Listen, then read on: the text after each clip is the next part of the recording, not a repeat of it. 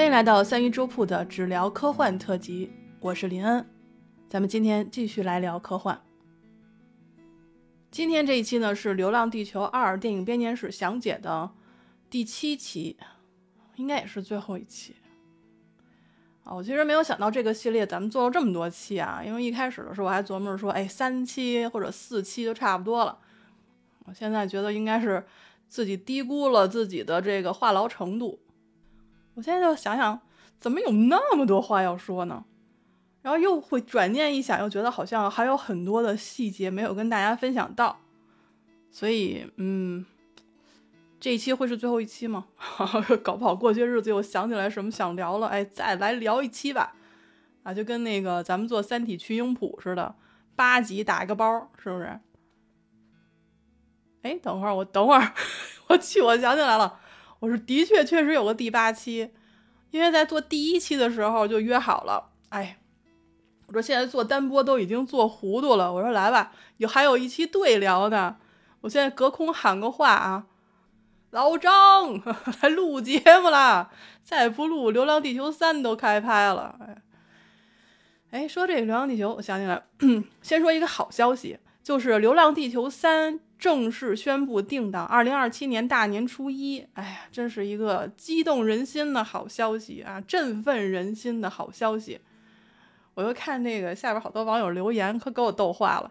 有一个网友留言说：“嗯，二零二七年我就要上高一了。”还有人说：“啊，终于找到了活到了二零二七年的理由。”哎，反正不管网友们怎么狂欢吧。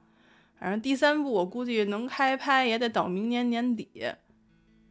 我不知道大家有没有看那个先导片儿啊？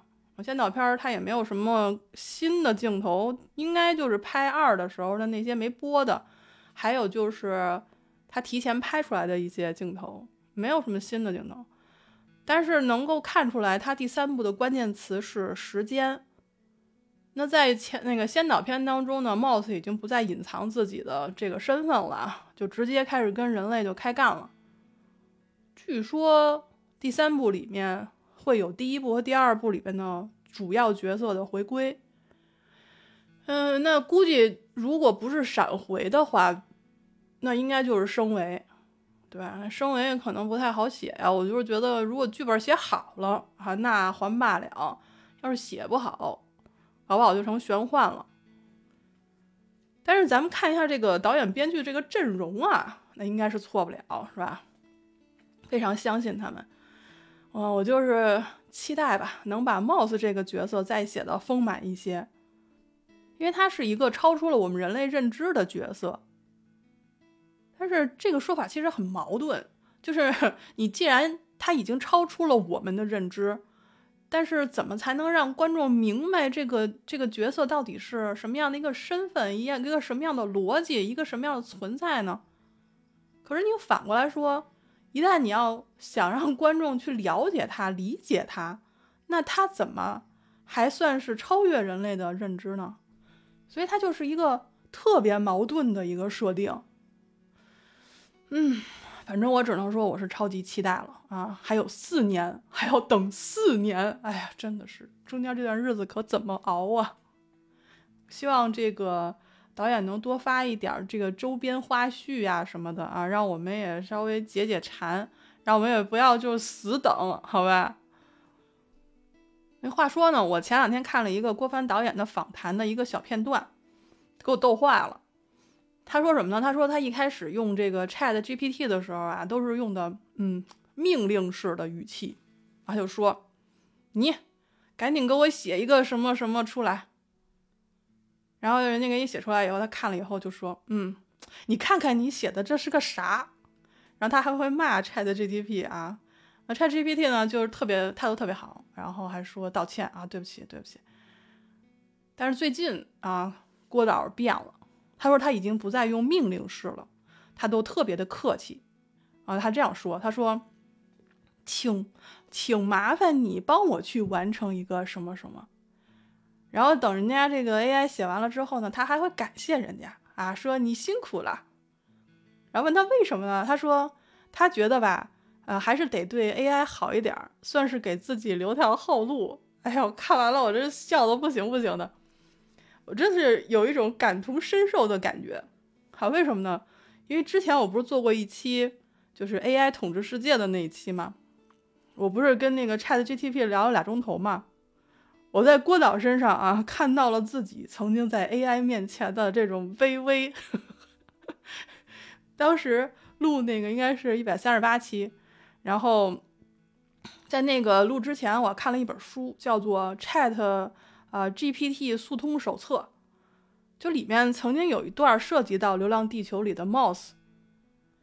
那个写书的那个团队呢，他就是就是让不对，应该说就是请 Chat 呃 GPT 回答了有关人类如何制约 Mouse 的方法。然后还有其他的一些问题，然后还有就是说，人类是否能够以毁灭自身文明去震慑 Mouse？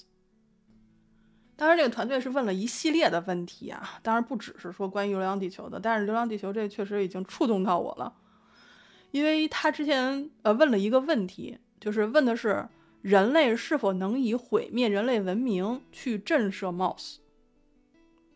我当时看了啊，Chat GPT 的回答，我当时觉得是五体投地。他怎么说的呢？他说：“因为 Mouse 是为了保存人类文明，而不是人类本身啊。如果人类毁灭了自己的文明，那 Mouse 可能会认为原指令已经达成，然后停止运作。”我当时就，我当时就想，嗯。这个意思是我想的那个意思吗？那如果他真的是觉得原指令已经达成，停止工作的话，那电影里面的片段就就不是那样演了。就比如说，我们回想一下，周老用地球的存亡跟 Mouse 博弈的那个瞬间啊，如此激动人心。然后周老大喊点火，然后 Mouse 乐坏了。他说：“哎呦喂，可谢谢您了，死吧死吧，你们都死了，我就能下班了。”我当时就是脑子里会想这个画面，我就觉得完全绷不住，就是真的没有想到说 AI 会给出这么一个让 Mouse 直接躺平的答案。我这个怪可爱的呢，我就听着。那那除了这个让人就是忍不住啊，忍不住笑的这个答案之外，还有一个回答是，所以说是深得我心啊。那个问题是这样问的啊，他问，就是说，嗯，Mouse 的思维当中，人类文明是否可以没有人类？Chat GPT 是这样回答的，他说，在 Mouse 的思维中，人类文明是可以没有人类存在的，这是因为。Mouse 的原指令是保存人类文明，而不是必须保存人类的存在。因此，如果 Mouse 认为在某些情况下消除人类的存在是实现其原指令的最佳方式，那么它有可能会采取相应的行动。然而，需要注意的是，Mouse 的行为应该是基于对人类文明长远利益的考虑。而不是基于短期利益或个人偏好。在实践中，Mouse 应该考虑很多因素，比如人类文明的历史文化、道德价值观等，以确保他的行为符合人类普遍的价值观，并能够最大限度地保护和延续人类文明。说的这么一大段哈，都是 ChatGPT 啊回答的。我们现在来提取一下这个重点。啊，说这么一大段，我们提取一下重点。重点是，Mouse 的行为应该是基于对人类文明长远利益的考虑，而不是基于短期利益或个人偏好。我们能不能这么说？就是 Chat GPT 正在反问人类，那就是人类的存在对于文明来说是长期利益还是短期利益？想一想啊，往深了想一想，嗯，我估计有人说啊，人类不存在更好，因为他们不是我们净造孽。还有人肯定说啊，人类是万物的尺度啊，文明中怎么能少了人呢？好啊，那我来引述一位高人的话：我所研究的东西尺度要么在十的负三十次方厘米以下，要么在一百亿光年以上。在这两个尺度上，地球和人类都微不足道。从物理学的角度看，生命这种物质运动形式与其他的物质运动相比，并没有更高的含义。从生命中你找不到新的物理规律，所以从我的角度看，一个人的死与一块冰的消融没有本质区别。这个高人叫做丁仪啊，我们的六分仪。那除了他之外呢，还有一位叫做林恩的贤者啊，俗称就是一个大贤人啊。他是怎么说的呢？我是怎么说的呢？那我是觉得，如果说丁仪的这个话哈，咱们顺下来说。他说：“一个人的死与一块冰的消融没有本质区别，那么一个文明的消亡也是如此。我们地球有四十六亿年的文明，人类的文明只是一个幼崽儿，对不对？但是你非得要用一个幼崽人类的价值和经验去解释地球，去解释宇宙，那么得出来的会是怎么样的一个结论呢？可能就是。”人类是地球上啊，以至于宇宙间最核心或者最重要的物种。评价现实的真实与否，都依靠人类的视角。啊，人类是万物的尺度，是存在的事物存在的尺度，也是不存在的事物的不存在的尺度。啊，我我看《流浪地球》小说的时候，我就老想起这句话。因为在这个故事里面，时时刻刻都在描写啊，人是万物的尺度，人觉得如何对，那就是对；人觉得如何错，那就是错。人与人之间还会因为谁是更准确的尺度而产生战争。我们人会认为自己是万物的主宰，然后地球是我们的私产，只有人类才能拯救世界。说完，你仔细想一想，你去。看，想想我们的电影，你再去，如果看过小说的话，你应该知道我在说什么。就是如果我们放下那种心中的热血澎湃，去换一个角度再去看《流浪地球》这个故事的话，你会发现，我们之前看到的人类艰苦卓绝的两千五百年的旅程，很可能就是我们自己的一种自我感动，就是。我们会非常珍视我们自己的特征，然后导致我们会误以为自己高其他物种一等。我以前看大刘的一个采访，就说《流浪地球》小说和《流浪地球》的电影其实是两个不同的故事。我一开始不太明白啊，因为虽然书我也看了，然后电影我也看了，我觉得内核是一样的。然后直到现在，我花了大量的时间去分析了电影之后。我才稍微明白了这句话的意思，这可见我有多没慧根哈！我就小时候我都看了四遍了，哇，第四遍是放慢了阅读速度啊，是一句一字的去看，然后我才理解说为什么作者会说它的内核是不一样的。就是说，你即便在电影当中，我们也能看到对于人性的、对于人类中心主义的一种思辨。但是在书里面就特别的明显，就是你会觉得作者时不时的就会发出那种冷哼，就是哼，然后还有就是哀叹。所以呢，今天我们就主要来讲一讲《流浪地球》的小说。在讲之前，我先问大家一个问题啊，就是你看的上一本小说的开篇第一段是什么？你还记得吗？第一段很重要吗？啊，有人问，很重要，好吧？因为第一段基本上就是给整个故事定了一个基调，这就像是这个故事啊，在你面前第一次睁开眼，他看向你，而你也回望他的那一个瞬间。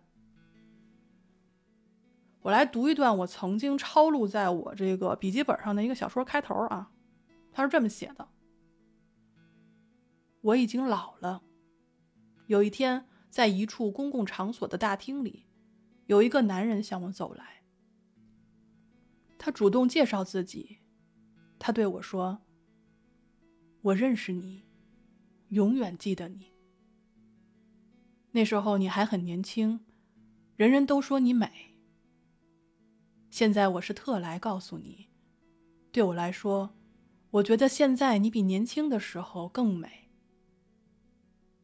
那时你是年轻女人，与那时的相貌相比，我更爱你现在备受摧残的面容。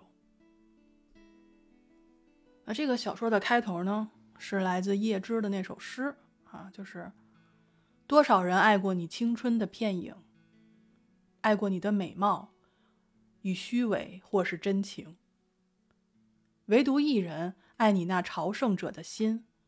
爱你哀戚的脸上岁月的留痕，啊，对吧？这个很多人都知道啊。那你一看到这个诗也好，这个开头也好，你会知道它是有关于爱情的，是一个缠绵于昏黄岁月中的啊，止于唇齿，掩于岁月的爱情回忆，对吧？啊，肯定有人说啊，我不想感觉这个。好的，嗯，那我再来一个，好吧？你他妈完蛋了！不对，好，好好说，我他妈彻底完蛋了，这是我考虑再三后的结论。完蛋，这六天本该是我一生中最辉煌的两个月的开端，结果却成了一场噩梦的前奏。我压根儿不知道谁会看这些东西，我猜，终归有一天有人会发现它，嗯，没准是等一百年之后。说正经的吧，我没死，其他队友想必认为我死了。这当然不能怪他们啊，搞不好过阵子还会举行过国葬，而我的维基百科页面上也会这么写：马克·沃特尼是迄今为止唯一一个死于火星的人。就这段怎么样？我我他妈完蛋了，对吧？这个就是火星救援的第一段。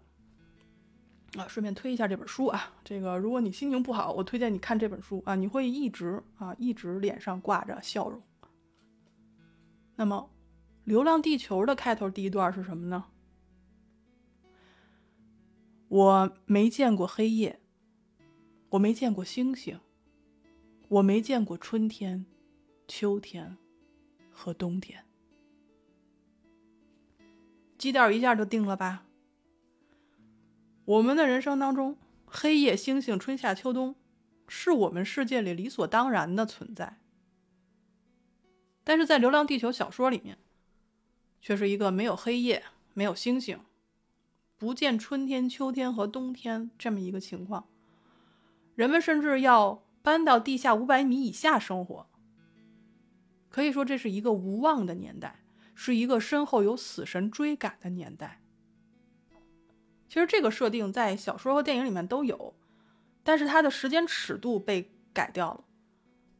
就是电影，我们花了六集的时间去讲这个编年史，就是从一九七七年到今天讲的二零七八年的一个一百年当中的故事。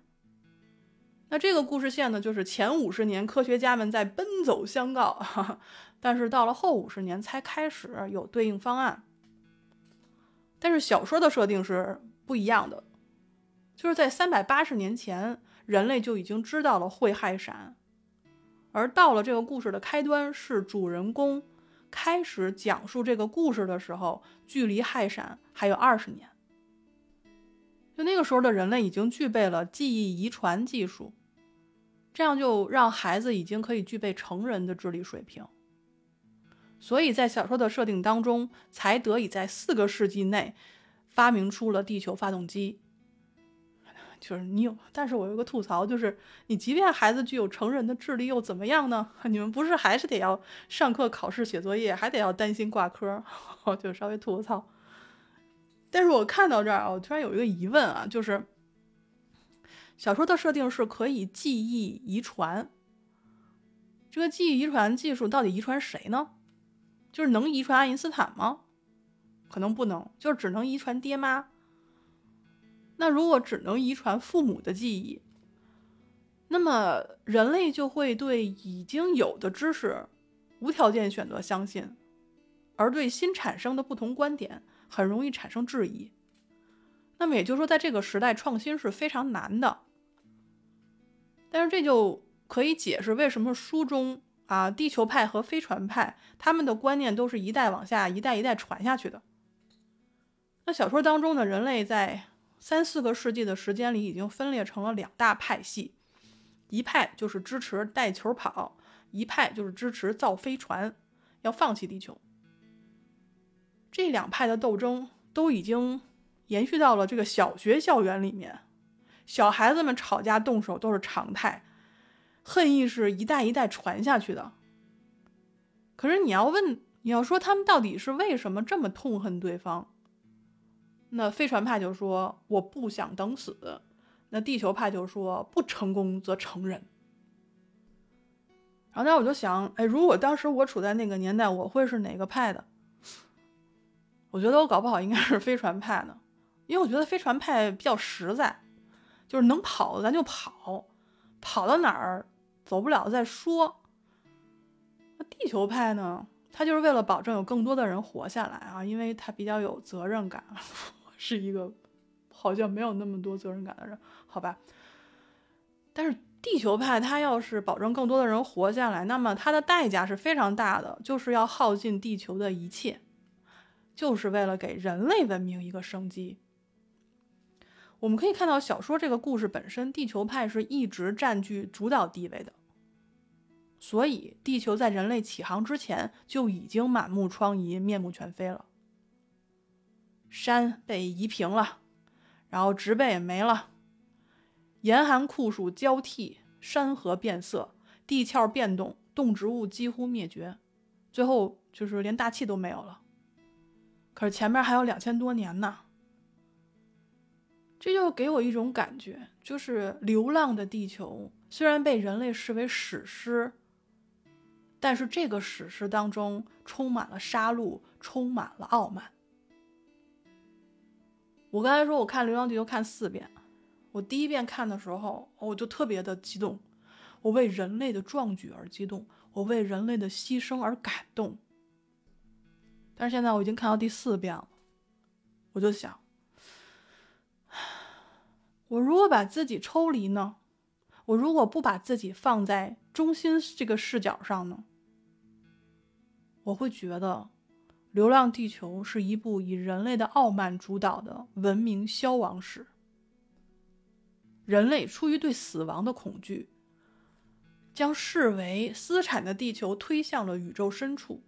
毁灭了地表的一切的同时，人类文明也在逐渐消亡。艺术、伦理、爱情、精神世界，随着这个主角给我们展示的这个世界，我们可以看到人类文明就在逐渐的消逝，就在逐渐的凋零。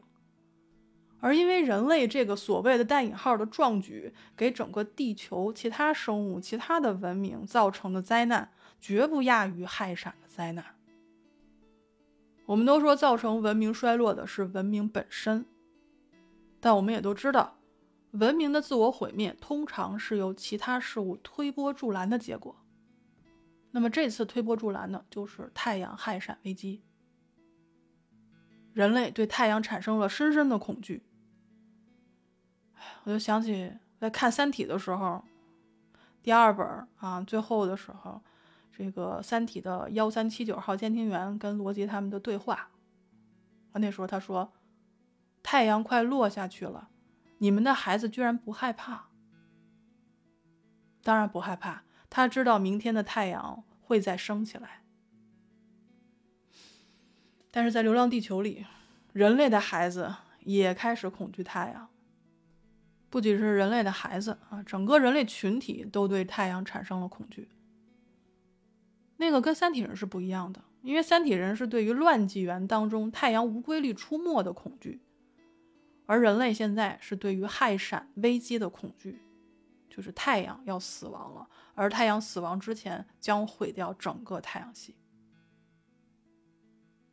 在小说的开篇有一个非常精彩的寓言故事：你在平原上走着走着，突然迎面遇到一堵墙。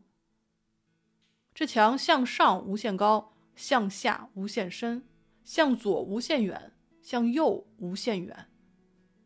这墙是什么？这墙就是死亡。而且死亡在那个年代不再是黑色的，而是闪电的颜色。当最后的闪电到来时，人类身处的世界将在一百个小时之后化为蒸汽。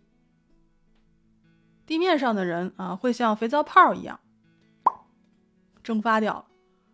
那么在地下城里面的人呢，可能要经历这个烘烤，就像馅饼里的肉馅儿，先慢慢烤熟，然后再蒸发掉。那个年代地表没有了，五百年中。发动机将亚洲大陆上的一半山脉都作为燃料消耗掉了。童年时熟悉的群山已经被超级挖掘机夷为平地，大地上只有裸露的岩石和坚硬的冻土。冻土上到处是白色的斑块，那是大海潮留下的盐渍。前面那座爷爷和爸爸度过了一生的、曾有千万人口的大城市。现在已经是一片废墟。钢筋外露的高楼残骸在地球发动机光柱的蓝光中拖着长长的影子，好像是史前巨兽的化石。一次次洪水和小行星的撞击已经摧毁了地面上的一切，各大陆上的城市和植被都荡然无存，地球表面已变成火星那样的荒漠。在那个时代，爱情也没有了。人们看向四世纪以前的电影和小说，都觉得莫名其妙。他们不明白，那个时候的人怎么会在不关生死的事情上倾注那么多的感情。在现在这个时代，死亡的威胁和逃生的欲望压倒了一切。除了当前太阳的状态和地球的位置，没有什么真正能引起。人们的注意或打动他们的这种注意力高级集中的关注，渐渐从本质上改变了人类的心理状态和精神生活。对于爱情这类东西，人们只是用余光瞥一下而已，就像是赌徒在盯着轮盘赌的间隙抓了几秒钟，喝了口水一样。是不是觉得我在读稿呢？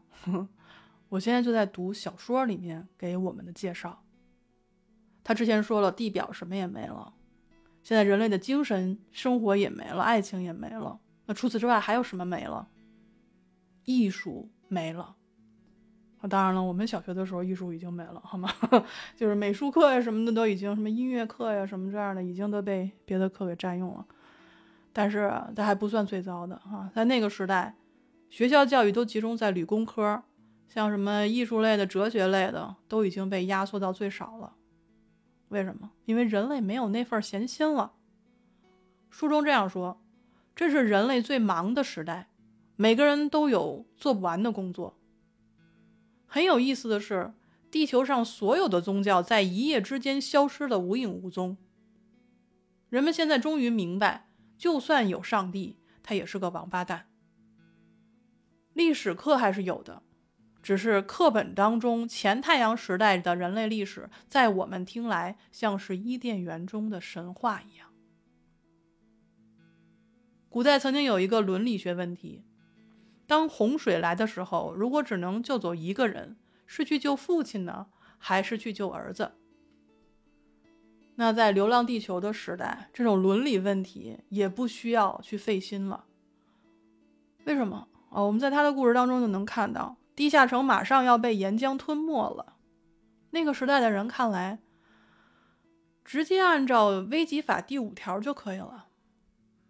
即便说三十六万人只能通过一部电梯通往地面逃生，人们也没有必要去去争夺这个生存机会，因为联合政府的危机法把一切都安排好了，只需要按照年龄撤离，越小就越靠前。那时候的人类，因为对太阳害闪的恐惧，只剩下了自我安慰。那这个安慰就叫做希望。我们必须抱着希望。这并不是因为希望真的存在，而是因为我们要做高贵的人。在前太阳时代，做一个高贵的人需要拥有金钱、权力或者才能。但是在今天，你只需要拥有希望。希望是这个时代的黄金和宝石，不管活多长，我们都要拥有它。不觉得可笑吗？就是希望真的存在吗？不，他们不相信真的存在，但是他们必须要拥有希望，不然就崩溃了。太阳害闪的恐惧伴随了人四百年。故事当中，直到地球路过木星，然后真正逃逸出太阳系之后，以为人类可以松一口气了，啊！但是大型的狂欢并没有出现，反而是一个可怕的说法，像野火一样开始在全世界蔓延开来。因为在懂行的和不懂行的人这个观测之下，太阳好像没有发生任何变化，跟四个世纪之前相比。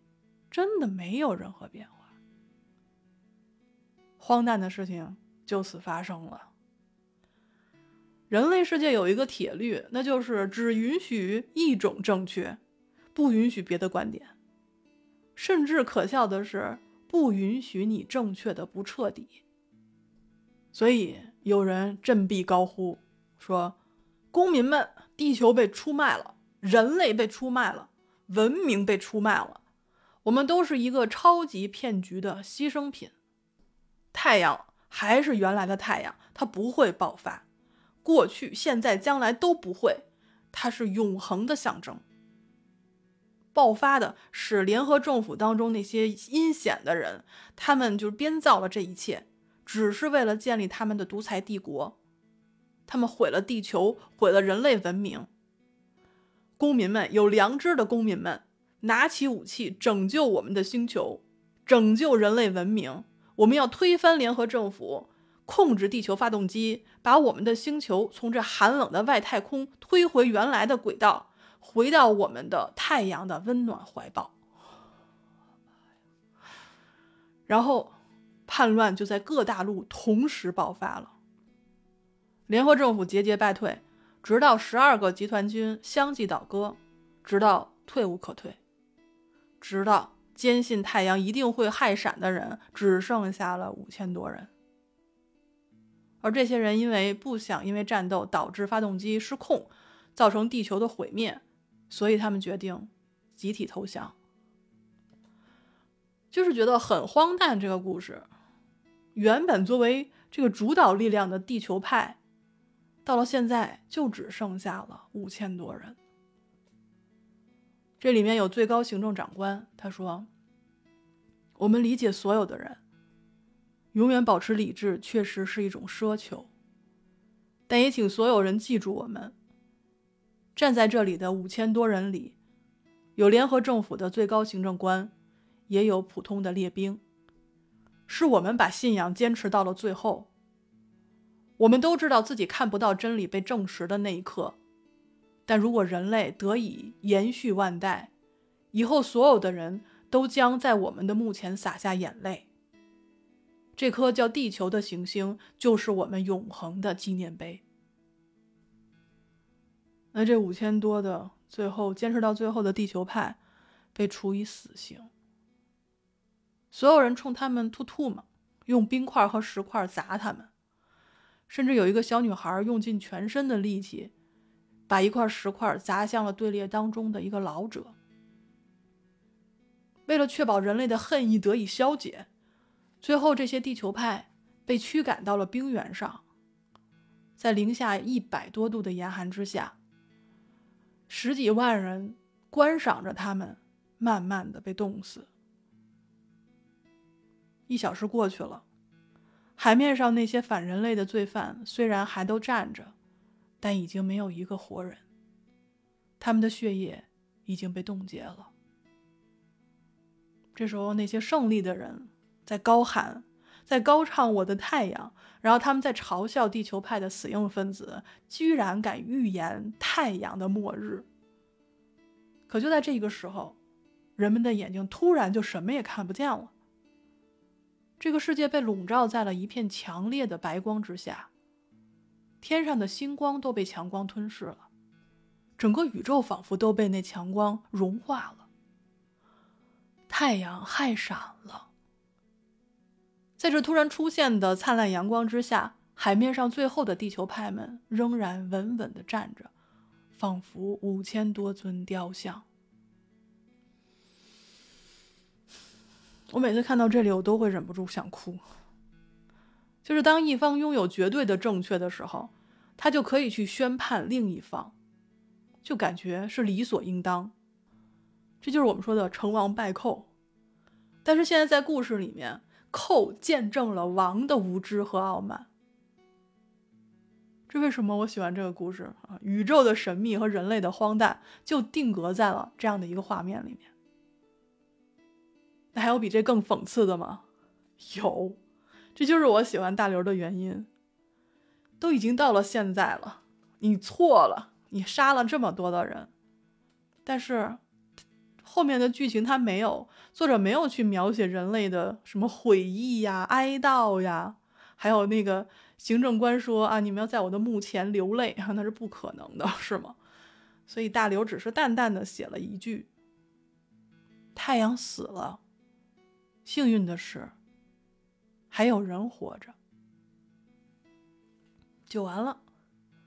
人是最擅长自我安慰的，人们恐惧死亡，却不断的制造死亡，但是从不在死亡当中得到教训。人类的历史就是一部死亡的记录。纵观我们的历史啊，世界历史，人类的自相残杀从来没有停止过。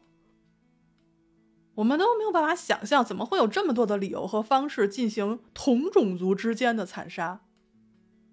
有时候我会觉得很荒谬，有时候会觉得想哈，如果极端一点，是不是人类就只有两种？一种就是和同类自相残杀，一种就是旁观同类自相残杀。唉，哎，我这期怎么录的这么丧啊？我们先哎说点不那么丧的，好吧？好吧，就是很丧。这个集真的很丧，就是故事本身就是很丧。我刚才不是说嘛，说最高行政官死的时候曾经说，如果人类得以延续万代，以后所有的人都将在我们的墓前洒下眼泪。啊，这颗叫做地球的行星就是我们永恒的纪念碑。但是我们要知道，我们看过大刘的小说，看过《三体》，我们之前也讲过。纪念碑在他的小说当中，一般都是坟墓的代名词。这颗叫做地球的行星，就是人类文明的见证，也是永恒的坟墓。它见证了人类文明的崩解，人口持续骤减，身份丧失，社会经济复杂性不断下降，然后就是紧接着，政府失去了对暴力的掌控。公共服务开始崩溃，社会秩序开始混乱。地球见证了这一些，它也埋葬了无数的文明，有的彻底消失了，有的成为了后代的游览胜地。但最终，在《流浪地球》这个故事里，它现在就是一具残骸，在宇宙当中前行。那这个时候，地球上还有什么呢？除了自相残杀的人类，什么也没剩下。那我们现在再来回答一下 Chat GPT 的问题吧。他反问我们：人类的存在对文明来说是长期利益还是短期利益呢？这个是由我们制造出来的人工智能反问我们的问题。那我们再来看看电影当中 Moss 说的：延续人类文明的最优选是毁灭人类。这是一个。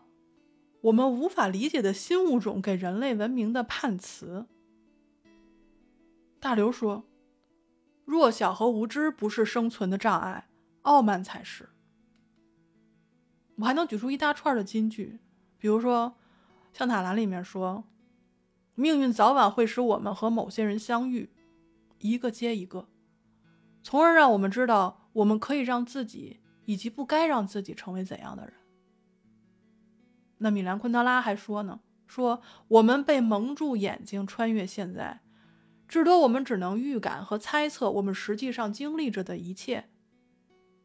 只是在事后，当蒙眼的布条解开后，当我们审视过去时，我们才会明白，我们曾经经历的到底是什么，我们才能明白它们的意义。我的本子上有很多这样的句子，都是我摘抄下来的。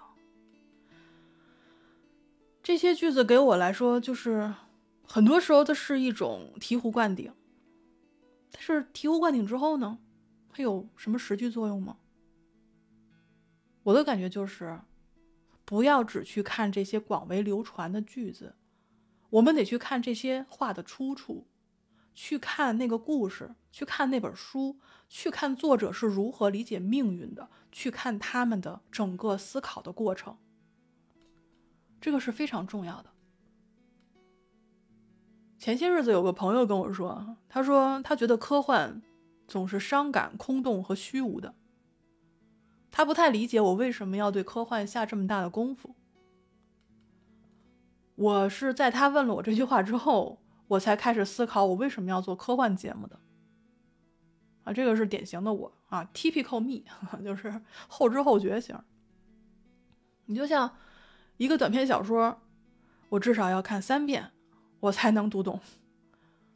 那就更不要提长篇小说了，好吧？就是反反复复的去抠一个人的逻辑行为。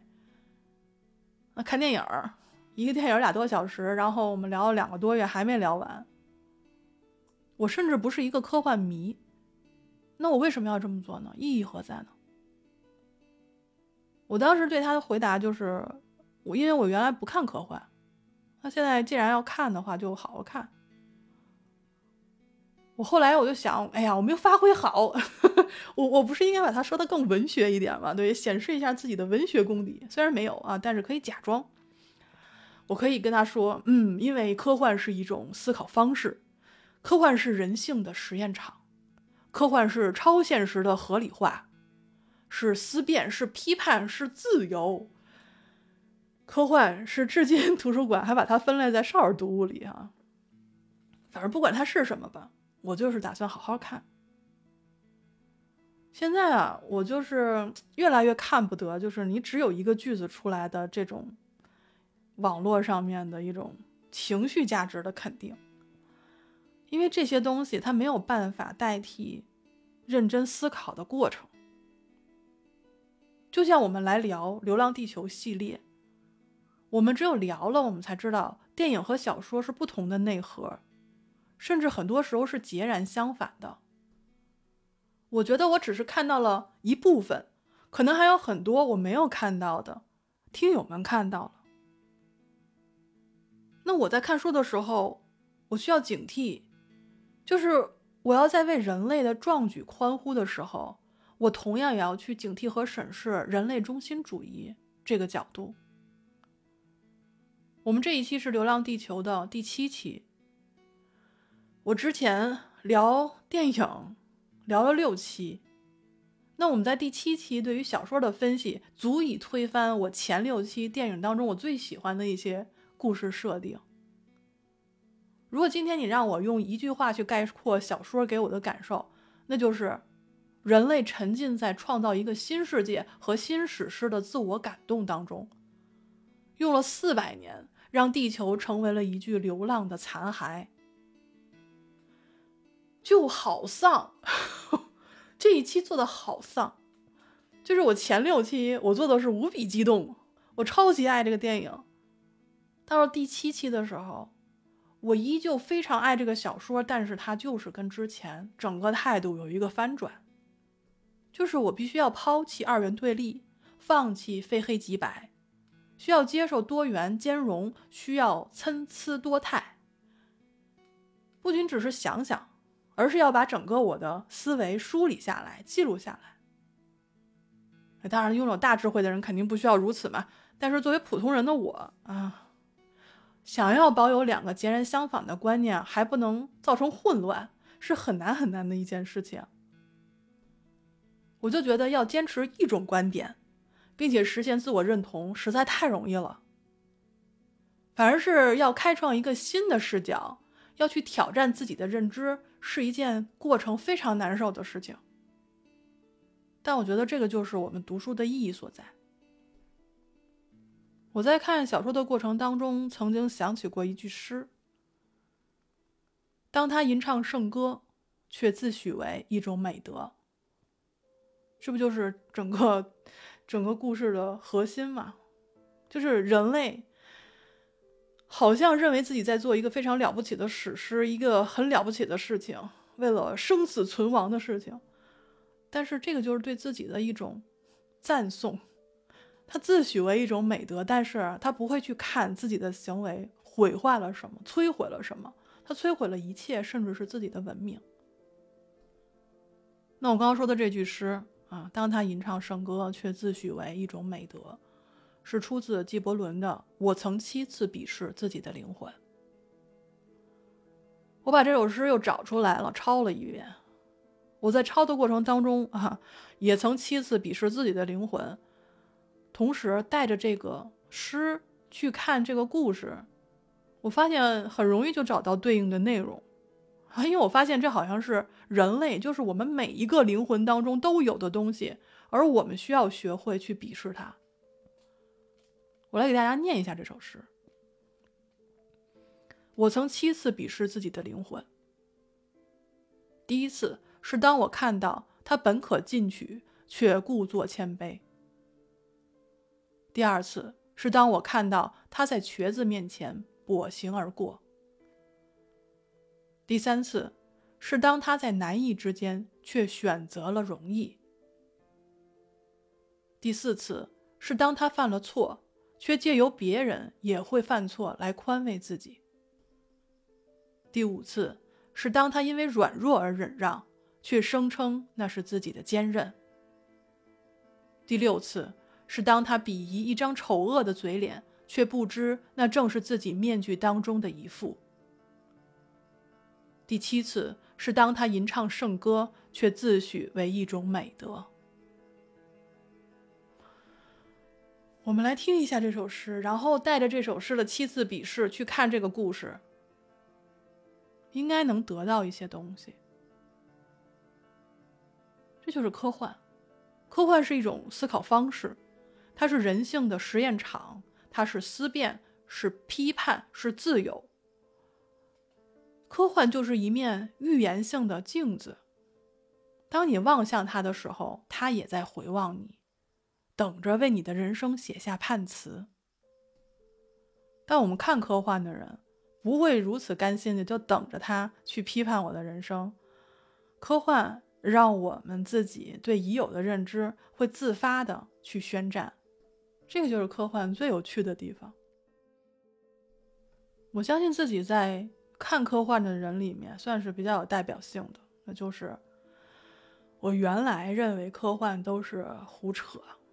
觉得看它没啥意义，没有意思啊，都是假的。但是突然有一个契机，开始我在，我翻开了一本，啊，我又看了一本，我还有一个长串的书单在等着我看。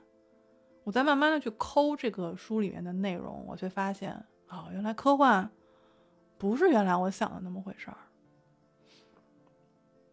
那正在听我声音的你呢？你喜欢科幻吗？啊，为什么喜欢？为什么不喜欢？能告诉我吗？我在评论区等你们。那当然了，除了评论区，大家也可以来到我的直播间啊，三一周铺直播间来做客，我们也可以一起聊聊天，聊聊科幻，聊聊其他的书籍，聊聊你今天发生了什么事呀？你今天过得好吗？啊，都可以聊。好了啊，那感谢大家收听三一周铺只聊科幻特辑啊，我是主播林恩，咱们。下期再见。